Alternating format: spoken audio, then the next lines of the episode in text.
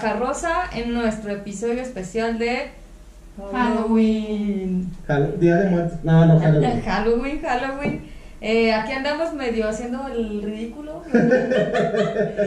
Yo soy una novia que se levantó. Pero ridículo en privado. Sí, se levantó de su tumba y trae sus perros carroceros. ¿Tú qué? Pues yo soy un médico de la peste gordo. ¿Sabes que una bruja? Muy bien, con cuernitos. Muy bien. Pues bueno, hoy les vamos a platicar sobre lo que es el Halloween eh, y algunas anécdotas que, que hay en, en- en esas fechas de Halloween que pues se lleva a cabo el ¿qué? 31 de octubre, ¿verdad? Ajá, de octubre, yo de diciembre. De diciembre, esto ya está en el año nuevo. No, no manches. Sí, entonces, este, pues Nancy, no sé si quieras empezar platicándonos qué Pero antes este programa La Carroza es patrocinado por Ah, sí hay patrocinadores. Creaciones de fieltro nani. Eh, por eh, Monkey Garden. son nuestras macetitas. Ujú. Fieltros Nani aquí. Son monitos de fieltro de cualquier diseño. Mousito, Corazón. corazón. Yo le quiero decir ratón. Chiles en aceite. ¿El aceite? Y novedades, Three Little Friends. Son plumitas, artículos de oficina, post y calcetines, todo lo que quieran ahí. Todo esto dentro de la zona metropolitana de Guadalajara. Así es. Así que Gracias a nuestros patrocinadores. patrocinadores. Muy bien. Pues bueno, eh, comenzamos pues con lo que es Halloween. Eh, Muy bien. Eh, la palabra en sí viene de la contracción de All Hallows Eve, que significa víspera de todos los santos, también conocido como la noche de brujas. Se celebra el 31 de octubre y tiene sus raíces en el antiguo festival celta de más de 3.000 años de antigüedad, conocido como Samhain, fin del verano en, Irlan- en irlandés antiguo. En Irlanda era cuando la temporada de cosechas llegaba a su fin, el nuevo año celta, solsticio de otoño. Esa noche los espíritus de los muertos podían caminar entre los vivos. La línea es tan estrecha que pueden pasar muertos buenos y malos. Entonces, para ahuyentarlos es el uso de máscaras que ahuyentan los espíritus malos. Este, en Estados Unidos llega en 1840 debido a la inmigración eh, irlandesa. Masivamente celebra- celebrado hasta 1921 eh, con el primer desfile de Halloween en Minnesota ¿En Minnesota? ¿En, ¿en qué año? ¿Perdón? en 1921. Ah, ok. Pero llega en 1840 Ajá. con los inmigrantes. Pero hasta el 21 es cuando ya va Así más. es. En 1970 se produjo una internal, internaliza- internal, ay, Internaliza- tengo, Ni yo. internacionalización. ajá, La palabra de hoy, internacionalización. es que le puse internalización. series de, tele- de series de televisión y cine. En 1978 se estrenaba el film, el film de terror Halloween de John Carpenter. Este, se asocia con los colores negro, morado y naranja y con lo del llamado dulce o truco o trato o truco o dulce o travesura. Y pues ya sabemos que hay dulces, fiestas, disfraces, juegos de terror, travesuras, etc. Así es. Este, ahí complementando un poquito también lo que nos Ah, sí, como su investigación no fue buena, quieres. Ay, sí, complementando pues, eh, ya ves que dijiste que es de la época de los Celtas. celtas, ¿verdad? Eh, bueno, eh, pues también decían pues que eh, como los celtas podían haber traído inmi- inmigrantes de Irlanda y Escocia, que trajeron lo que son las supersticiones de Halloween a América este, en los siglos XVIII y XIX.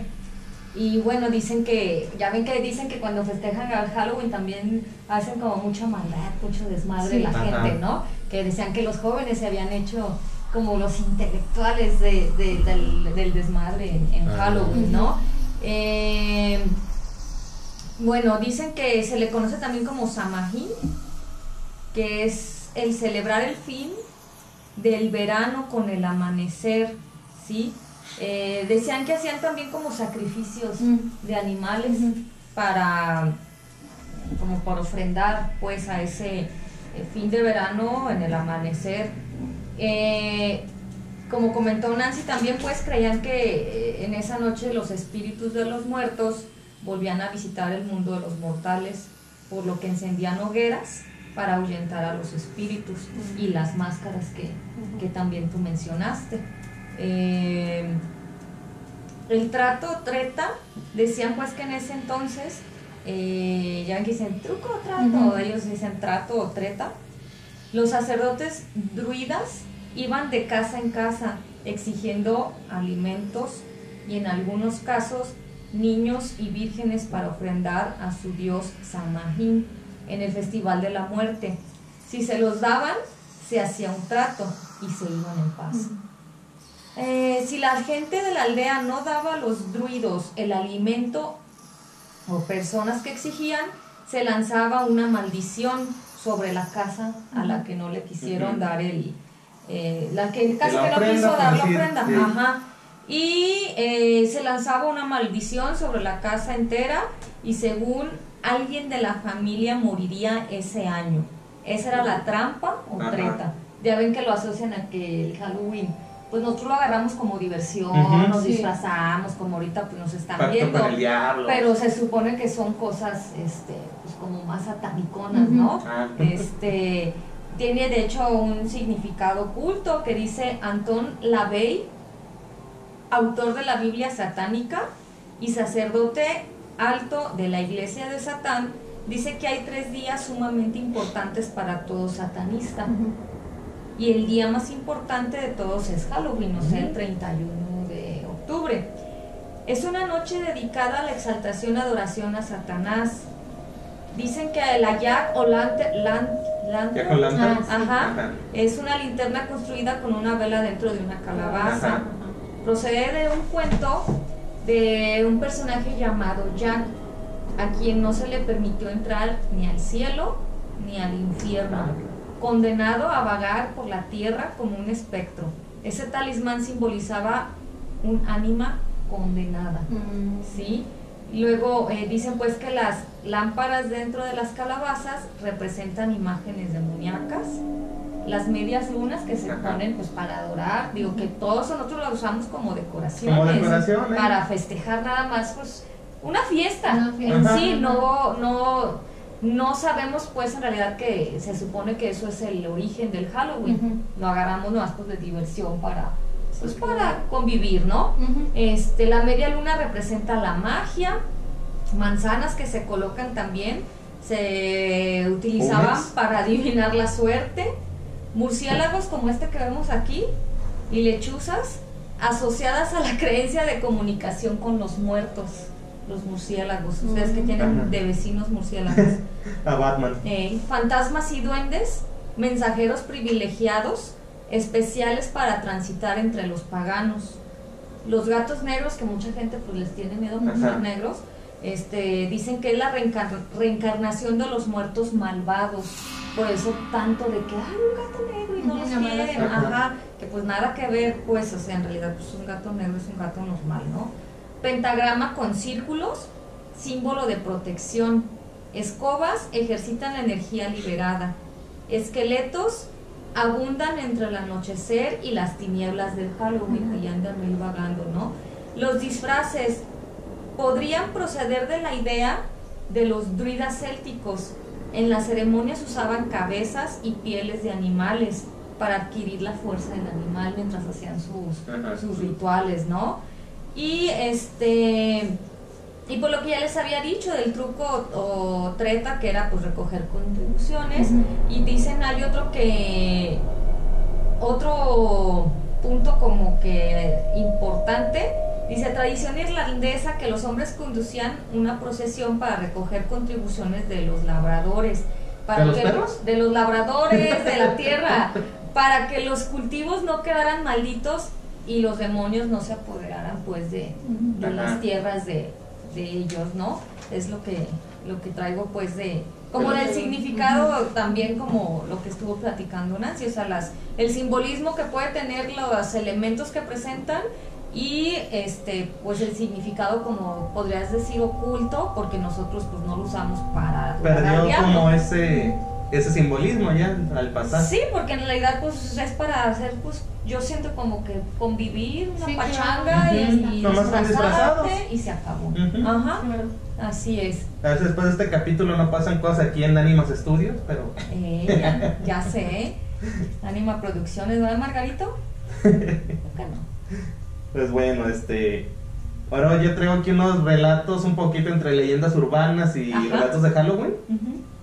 Primero que nada, dos agradecimientos. A ver. Bueno, una felicitación a don Ernesto González Torres, Uh.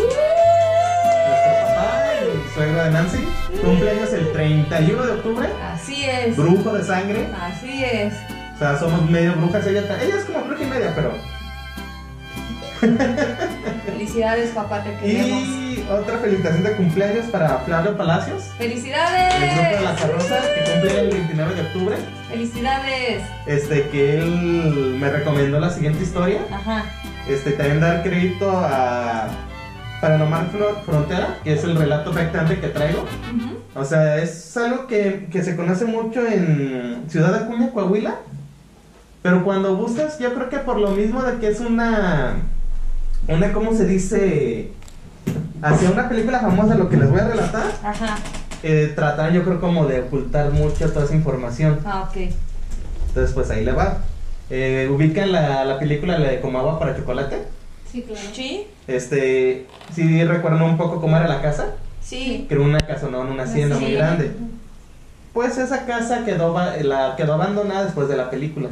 Se construyó especialmente para la película, Ujú. grabaron y ahí la dejaron. Ujú. Y de hecho para llegar a esa, peli- a esa película, a esa casa es mucha terracería. Mm. Entonces lo que yo encontré aquí es esta investigación de este grupo de Paranormal Frontera. Que dice, la casa donde se filmó la película como agua para chocolate ha quedado abandonada, abandonada desde 1991. Cuando la construyeron para la película, la casa ubicada cerca de la presa de la amistad, allá en, en Ciudad Acuña. Está muy adentrada en el monte. Después de la filmación de dicha película, la casa quedó en el olvido y abandono. Jamás fue habitable. Con el paso del tiempo fue sufriendo deterioro y vandalismo. También, eh, aquí es donde dicen que eh, lo que es en Halloween, se juntaban muchos pues, brujos o satanistas a hacer rituales. Sí. También fue lugar de numerosos ritos oscuros con invocaciones al demonio o simplemente abrir portales que nunca se cierran. Y aquí es donde ellos empiezan a relatar lo que es su, su vida a la casa de Como Agua para Chocolate. Ajá. Llegamos a un punto donde había dos caminos y no estábamos seguros de cuál tomar.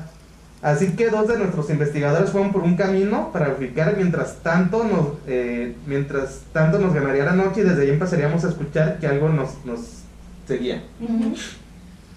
Perdón. Entonces, traigo un poquito la nariz tapada. ¿Eh? Ah, no, ahorita la traigo así. Entonces, lo que yo había visto aquí es que mientras ellos así, eh, eh, iban hacia la casa, Es que tú tienes la culpa. fue la bengala del Día de Muertos. Ya sé. Este, ellos iban camina, ellos iban en el carro, pero sentían que algo los iba observando y los iba siguiendo. Ajá. Entonces llegan a esta bifurcación y tú te vas para allá y nosotros para acá para ver de qué lado está la casa. Y entonces, pues ya se van unos hacia la izquierda, otros a la derecha y dicen que pasa media hora cuando regresan los otros. ¿Saben qué? Pues es por acá. Ah, ok. Entonces, pues ya es, es como vente atrás, atrás y atrás para allá. O sea, pues después de media hora, es para que lo adentro que está la casa. Eh, ok. Ah, que 30 minutos después llegaron los compañeros para confirmar que efectivamente ese era el camino a la casa. Nos comentaron que sentían que alguien los observaba. Eh, cua- que alguien los observaba cuando llegaron a la casa. Y cuando se alejaron de la misma, arribamos a la casa como en esos de las 10 pm. Nuestra medium, iban acompañados de una medium, nos comentó que algo nos venía siguiendo desde distancia atrás. Como que si ya supiera que íbamos a esa casa. Entonces, neta, sí, sí, han abierto manches. todos esos portales y invocaciones al demonio. Toda esa zona está. Pues. También se le llama infestada cuando son demonios. Pues o sea, sí. demonios o ánimas Sí. o lo que. Cobradores de Hacienda, Eh. de Coppel. Coppel. Nuestra, eh, desde el inicio se- no se hicieron esperar las manifestaciones dentro de la casa. Eh, hubo ruidos, sombras, eh, murmullos. Exactamente a las 12 m iniciamos la investigación e ingresamos por primera vez a la casa. O sea, tan ni siquiera habían entrado cuando Y ya, ya- les había pasado todo esto y la medium ya había advertido de, De que los estaban. ajá, de que lo están siguiendo y observando. Salimos de la casa por un momento y nos comentó nuestra medium que había una entidad de, de muy bajo astral en ese lugar y que no nos quería ir. Estábamos afuera cuando nuestro compañero empezó a ver esa sombra, pero pudo verle un rostro de un hombre y nos decía que ese hombre le hablaba. O sea, sí le alcanzó a distinguir la cara y todo y le como que ven, ven. Ujú. La medium también vio a ese hombre y nos pidió no prestarle atención. Fue cuando... Ay. Cuando nuestra medium empezó a pedir a esa entidad que se manifestara. Extrañamente se soltó el aire. Nuestra medium le pidió una manifestación más fuerte. Y el aire sopló más fuerte y los ruidos adentro de la casa fueron aún más fuertes cada vez. Ay, no. Decidimos volver a entrar. Yo ya no hubiera entrado. No, pues, Yo ya... Ya me arranco y me voy. Nuestra medium no dejaba ver sombras desde arriba que nos observaban. Procedíamos a subir a la segunda planta de esta casa cuando la medium no le permitió ir más allá de la mitad de los escalones. ¿Cómo le qué pasaría? Como que alguien la detuvo. Tuvo que quedarse abajo mientras tres compañeros estarían en la segunda planta. El resto del equipo salió de la casa. Nuestro compañero, uno de nuestros compañeros empezó a sentirse mal y decía que el hombre le pedía entrar de nuevo a la casa. la máscara. ¿Estás bien? Sí, no, sí, no te Oh, claro, ahorita lo hará. Fue cuando la medium ya suponía que habría otro ataque a nuestro compañero. Mientras los tres compañeros estaban en la segunda planta, esta entidad atacó y, pose- y poseyó Sí, ajá. a Alex, que era el, el muchacho que había visto el rostro y todo, todo eso. Pronto bajaron los compañeros y presenciamos lo que sería una posesión de esta entidad eh, agraciada de muy bajo astral. Y lo que se ve aquí es que cuando aquí, bueno, aquí terminé yo, pero lo que más pude también investigar, este, la medium intenta sacarle el, el espíritu a esta persona, lo logra, pero brinca a otro. Brinca a otro, lo logran también sacar. Y decidí comentar que la medium dijo que era de los casos más fuertes que le había tocado en, en vida. Ya después una de las personas vuelve a ir, Ey. o sea, ya ¿De están- esos? ajá, de ellos, Ey. pero en el video dice que la medium ya había fallecido. Pero ya no, no indica si fue a raíz de aquí o, o qué, porque Porque dice murió, que. ajá. Ajá. Pero él dice que, que esa casa, que había sido de las inversiones más impactantes que. Pues en qué estará construido, qué habrá Pues- sido ahí, digo. Sí. O de que hicieron rituales, se Y- abrieron algún portal. Y ya ves que en la película de atrás hay un lago. Si este es el lago, no sé si también dicen que el agua guarda energías. Ah, ya me. Ah. O sea, y sí. O sea, yo quise buscar, o sea, no me, para no quererme agarrar de este relato, quise buscar más cosas. Y no hay. No, Es lo, Es lo único. único. Ajá. Tanto en YouTube y en internet. Después te sale. Sí, la película como agua con, chocolate. Simbolismo de. ¿Quién era? ¿Qué? Tati o Nani o. No me acuerdo yo de los nombres, yo, pero, o sea, pero- como de los que Ajá, salían. más bien hacia la película, Sí. no hacia lo que. A lo que quedó ya después. Ajá. Y pues es la casa de Comaguan para chocolate. Que nos lo recomendó Flavio Palacios. Híjole, está buena, ¿eh? ¿Sí? eh? Está buena.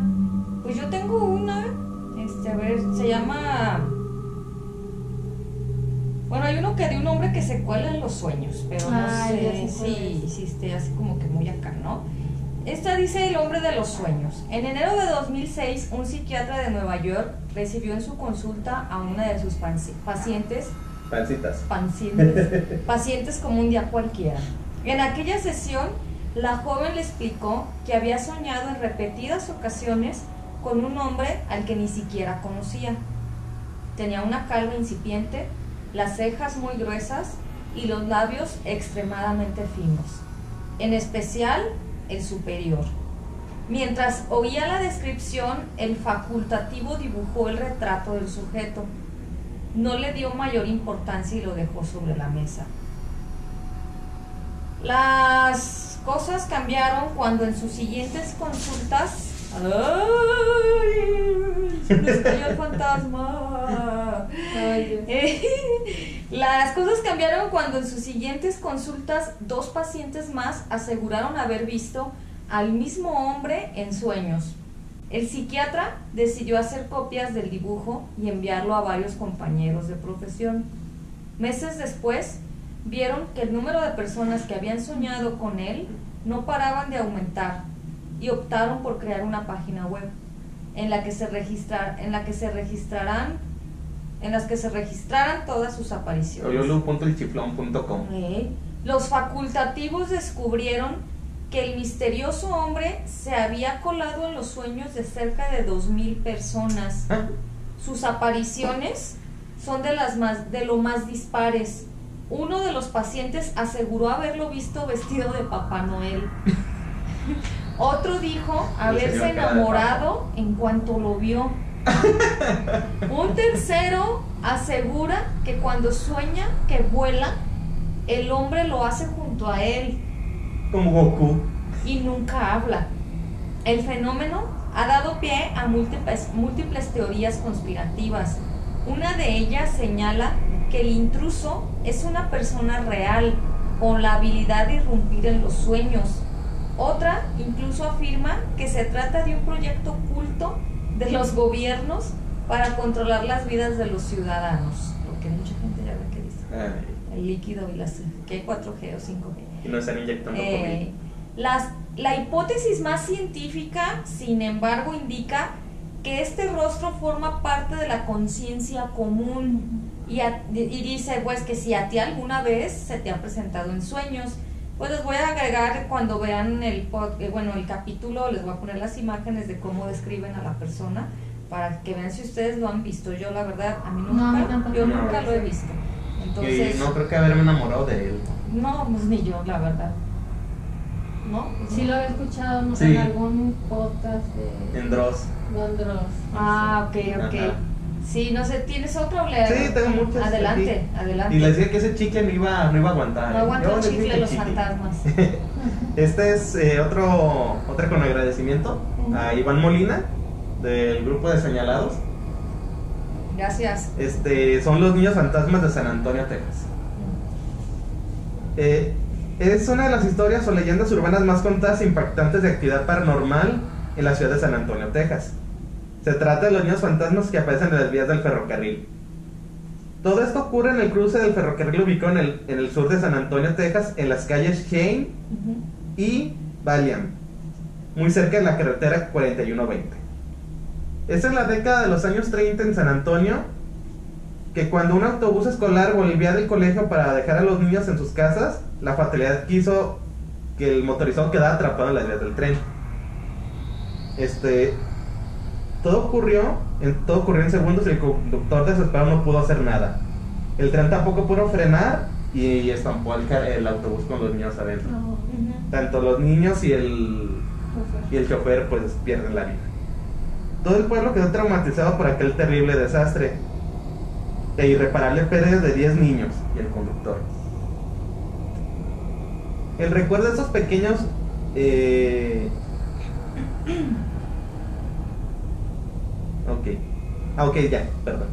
Dicen que en recuerdo de estos niños, varias de las calles adyacentes al cruce de ferrocarril llevan sus nombres como Cindy Sue, Laura Lee, Bobby Allen, Nancy, Oh. Caroline, Richie, Richie Otis, Shane y los demás. Curiosamente, a partir de los años 80 surgieron de, eh, decenas de historias de, conductor, de conductores difíciles de creer. Hechos que supuestamente todo ocurre hasta ahora. Todos coinciden y aseguran que cuando imprudentemente sitúan su coche muy cerca de las vías, con el riesgo de ser embestidos por el tren, sienten que su automóvil es empujado por la fuerza eh, y los aparta del peligro. Cuando bajan del vehículo para ver qué ocurrió, observan por unos segundos varias manitas marcadas en el coche. Oh. O cuando se te quedas sin batería y te viendo. O Sí, sea, porque están así. Y luego van desapareciendo poco a poco estas. Como cuando- pues sí, o sea, como cuando mano como la escena del ey. Y dice, la época de Halloween. No, entonces ya me brinqué. En la época de Halloween, pero, eh, o sea, todo esto lo intentan en época de Halloween. Es como cuando se. En, en esa época el cruce se llena de carros y de curiosos. Ah. Van ahí como para investigar la leyenda urbana. Y para ver si les pasa para ver algo. si les pasa algo. Y también hay un tour del oculto en Texas que te lleva a ese punto. ¿No? Es un tour así como te llevan a di- diferentes lugares en Texas con historias del terror y te llevan a ese cruce. Se llama el Tour del Terror. Eh, dice, pues ya de lo de Halloween, dice, a pesar de que hay una explicación científica, dice que la inclinación del terreno es una ilusión óptica. Pero a pesar de esta expli- explicación hay gente que sigue asegurando encontrar esas huellas en su carro. También encontré que este alguien intentó hacer un el- lo que es en el truco del talco o de la harina, que llenó su carro con talco. Lo llenó, lo llenó y dan alrededor y lo puso. Y cuando pasan, cuando le avientan el carro y al bajar, están las manitas ahí en el talco Oh. y en el piso. Qué miedo. Y esos fueron los niños fantasmas de, de San Antonio, No son los mismos de los niños de ojos negros, ¿verdad? No, esa es otra. Esa es otra, ¿verdad? Esta, bueno, yo traigo esa. eh, eh, bueno, esta dice, pues, por ejemplo, eh, bueno, eh, le voy a comentar, pues, lo saqué de una página que dice la perturbadora historia de los niños de los ojos negros. No importa en qué circunstancias aparezcan, hay cuatro características que siempre se manifiestan con la presencia de estos niños de los ojos negros. Imagínate que estás, bueno, este artículo lo publicaron el 6 de abril del 2016, Paula Iride, y nos cuenta, este, imagínate que estás solo en tu auto, inmerso en la oscuridad de la noche, mientras permaneces estacionado, cuando de pronto un par de niños aparecen enfrente de ti y comienzan a insistir para que los acerques a algún lugar. Primero, ni lo piensas. No, son niños, solo niños que necesitan de tu ayuda. No lo dudas hasta que ves sus ojos de un negro infinito y llano como la nada. No se distinguen pupilas o iris. Todo es completamente negro y sus ojos parecen cuencos vacíos con el extraño reflejo de lo convexo. Un terror profundo comienza a invadirte y no sabes cómo reaccionar. Y lo peor, ellos ya saben que tienes miedo. Dicen que son los niños de los ojos negros o black, black Eyed Kids, Los Black and Peas. los Black Eyed Peas. Este es el caso de los Black Eyes Kids o Big o niños de los ojos negros. Una leyenda urbana que se ha popularizado mucho en estos días y de cuyo concepto se han aprovechado escritores y artistas para crear obras inquietantes.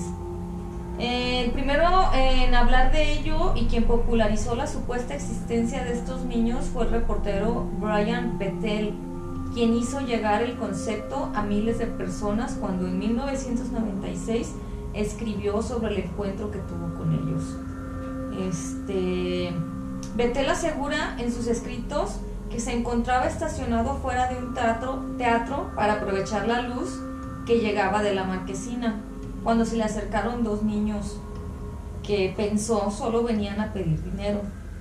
Todo sucedió con naturalidad al principio, bajo el vidrio del carro para darles un poco de cambio, pero de pronto una sensación terrible se apoderó de él, aunque no supo identificar qué era.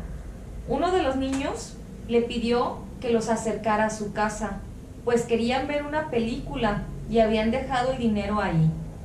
Bertel quedó pasmado cuando se encontró con la mirada de esos dos seres cuyos ojos no tenían otro color que no fuera el del vacío. Negro, donde debían estar las pupilas, el iris, la zona blanca que le otorga a los ojos, a los ojos su humanidad.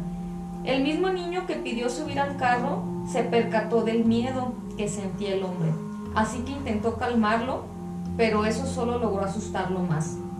Como se había percatado, cómo se había percatado de lo que sentía y lo que estaba pensando si apenas había dicho palabra. Eh, los ojos de los niños, eh, dice, bueno, esta historia se popularizó tanto que abrió paso a múltiples creepypastas y aficionados, como fue el caso de Slenderman, ese extraño ser de otra dimensión con la figura de un hombre alto y delgado pero sin rostro. No sé si vieron esa película. Sí, muy mal. Muy mala, ¿verdad? Esta clase de cosas siempre van a tener algo que atrapa a la vez, que espanta de una manera en que no podemos explicar. Tal vez sea justamente por eso que nos hagan sentir miedo, porque hay algo que no cuadra en todos los demás que parece ser normal. ¿Qué tendrían de extraño dos niños que te piden un favor? nada, solo sus ojos. Es lo único que resalta del resto de lo normal paranormal. Y eso es lo que otorga relevancia a la historia. O sea, en realidad, eh, si, te aparecen estos niños, pues que siempre aparecen en parejas, que es lo raro. La oposición a sus peticiones los hace volverse más insistentes y agresivos. Pueden saber lo que estás pensando eh, y te dan una ineludible sensación de terror y se apoderan de tu presencia, ¿no? Eh, dicen que estos niños pueden ser demonios o vampiros o alienígenas o una simple leyenda urbana. Lo cierto es que escuchar sobre este tipo de seres puede ponerte la piel de gallina, sobre todo cuando te das cuenta de que no entran en ninguna definición como tal. Es normal que el ser humano quiera otorgarle a todo una, una etiqueta, pues no hay nada que dé más miedo que lo que no se puede clasificar. O sea, si aparecen, Se piden entrar. te piden, o sea, como que los lleves, como que siempre te Ajá. agarran en el auto, pero no este pues no sé qué hagan, o sea, en realidad nada más pues te, te invaden de, Sí, de terror. Lo que yo escuché de ellos es que también pueden traer ropas muy antiguas Ey, y su lenguaje es muy propio, muy extraño para el de un niño de, pues, de esa edad. ajá. Y que creo que tiene un gusto por las manzanas. Ah, sí. Y una pareja una vez los dejó entrar y les ofreció algo y le pidieron manzanas. O sea, unos días ya hasta después que se dan cuenta de los ojos, pero ellos no actúan ni nada hasta que los dejes entrar. Son como, ten, hay una leyenda así de los Como un vampiros. permiso. Ajá. Que un vampiro no puede entrar a tu casa hasta algunas que lo dejes entrar. Ay, no. Es, no sé si había escuchado de los niños De de, los los ojos negros. negros.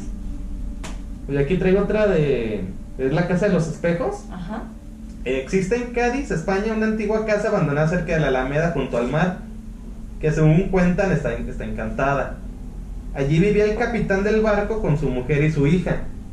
Debido a los continuos viajes de su padre, la niña rogaba que le trajese un espejo de cada uno de los sitios que visitase. Y ese que sentía ausencia y adoración por su preciosa hija, así lo hacía.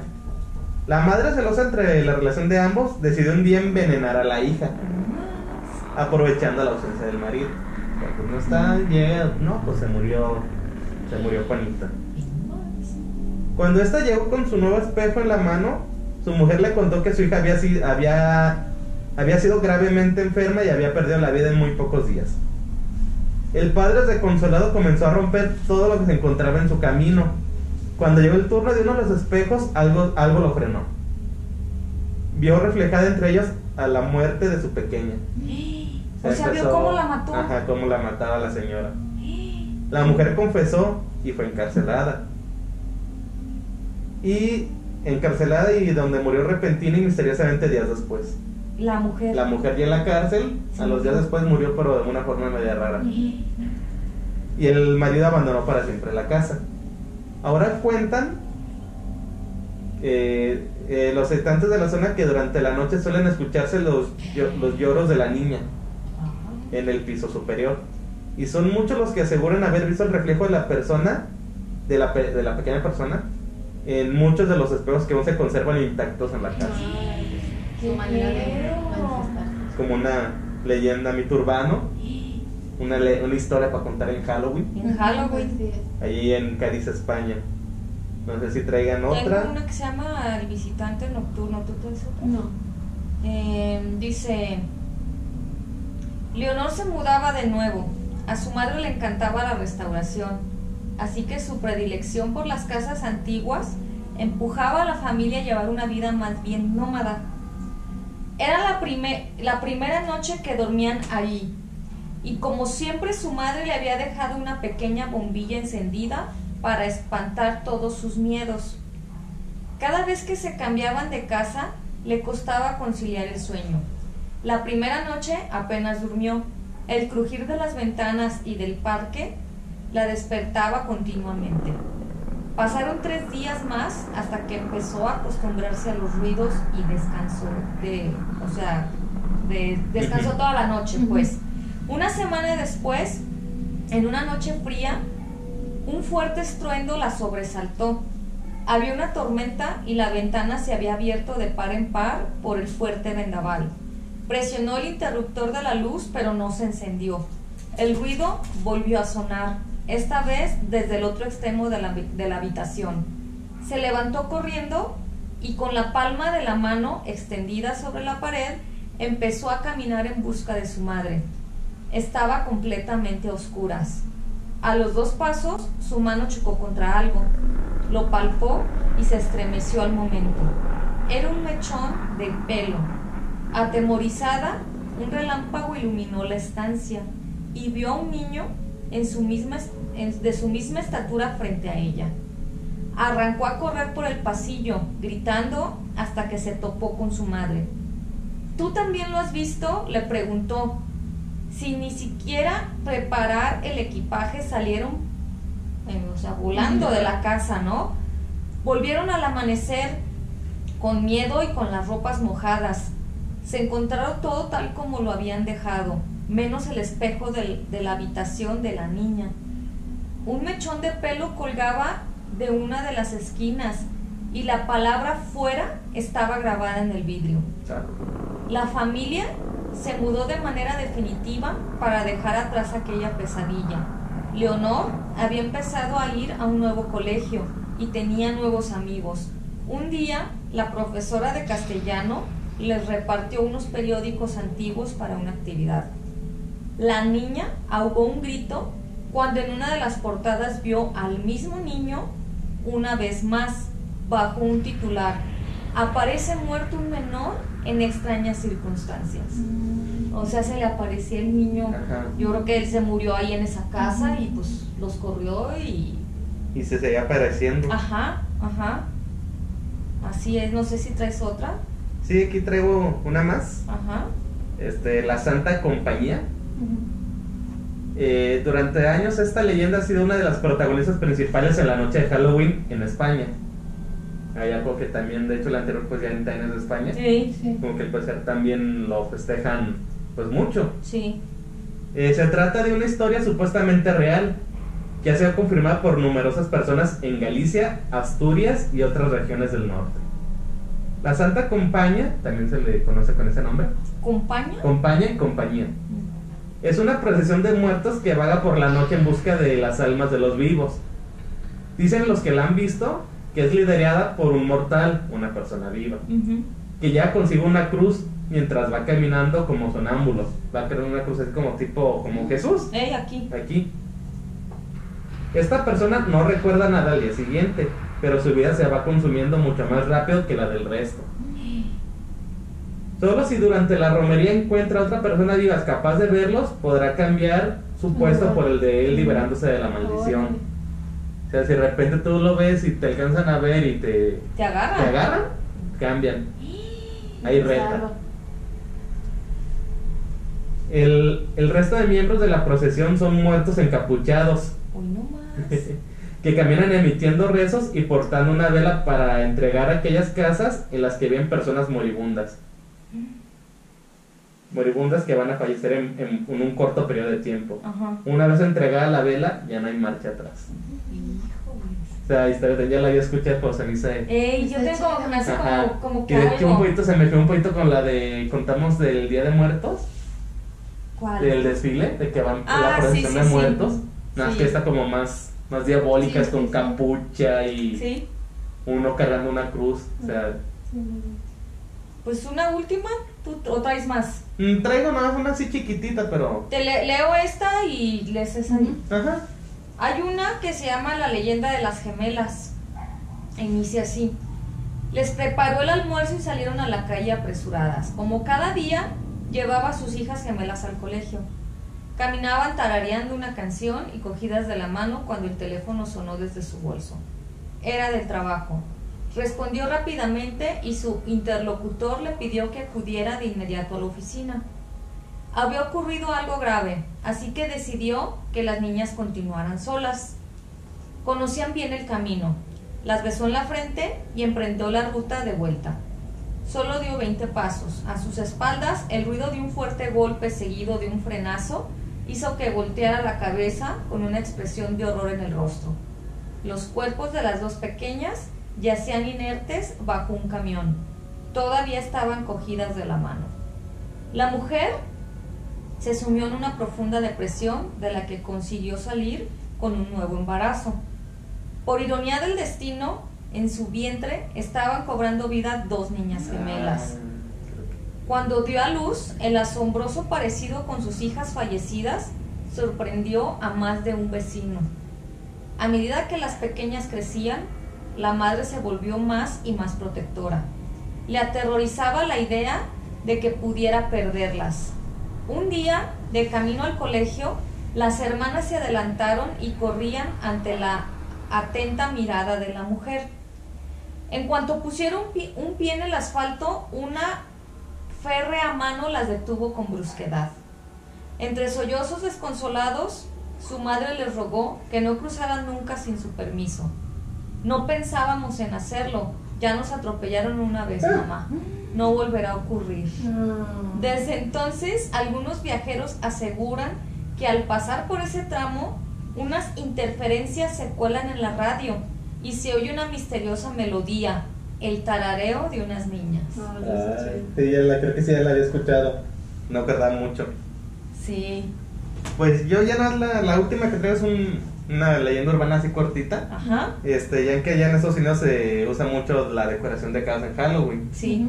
Pero es, o sea, en grande, o sea, como Sí, sí, tipo Navidad. Pero, o sea, hay. Entonces que en eh, parte de la leyenda urbana dicen que hubo una casa que estaba muy bien decorada, que en uno de sus árboles había un horcado. De mentira, pues. Eh, O eso bueno, estaba ahí. O sea, estaba ahí un horcado. Entonces toda la gente pues, ah, mira, un horcado. Bien y- auténtico. Qué, qué, qué auténtico, pasa real y bla, bla, Sí. bla.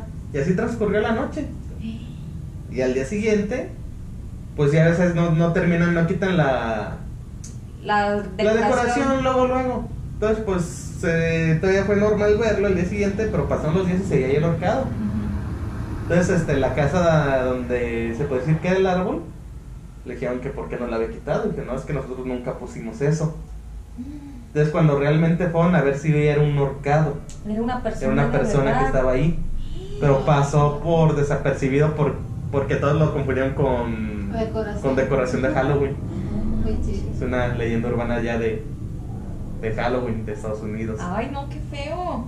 Qué feo. Y ahora sí, esas ya es todas las que traje yo. Pues yo también este, ya tengo, bueno, fue las que traigo, no sé, o algo más que quieran agregar. Pues no, no, ya. ¿No? Bueno, pues entonces este fue nuestro episodio especial de Halloween. Esperamos les haya gustado y este y pues los esperamos en los siguientes episodios. Hasta luego.